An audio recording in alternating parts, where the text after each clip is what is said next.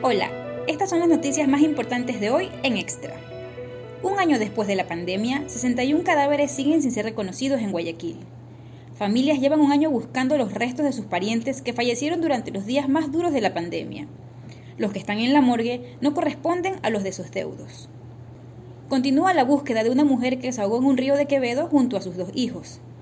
Las víctimas viajaban en familia desde Vinces hasta Esmeraldas el conductor del vehículo en el que se transportaban no se dio cuenta de una señal de no entrar, se fue de largo y cayó en el afluente que está en la vía Quevedo-San Carlos. Tres jugadores de Barcelona dieron positivo para COVID-19 previo al partido contra la Liga de Quito. El club no reveló los nombres de los contagiados de cara al compromiso, que se jugará este sábado 20 de marzo en el estadio Rodrigo Paz Delgado.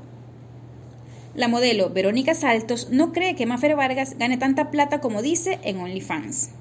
La pelinegra se atacó luego de enterarse de que la rubia ganara más de 15.000 lucas en la plataforma donde muestra sus fotos semidesnuda. Entérate de estas y más noticias en extra.es.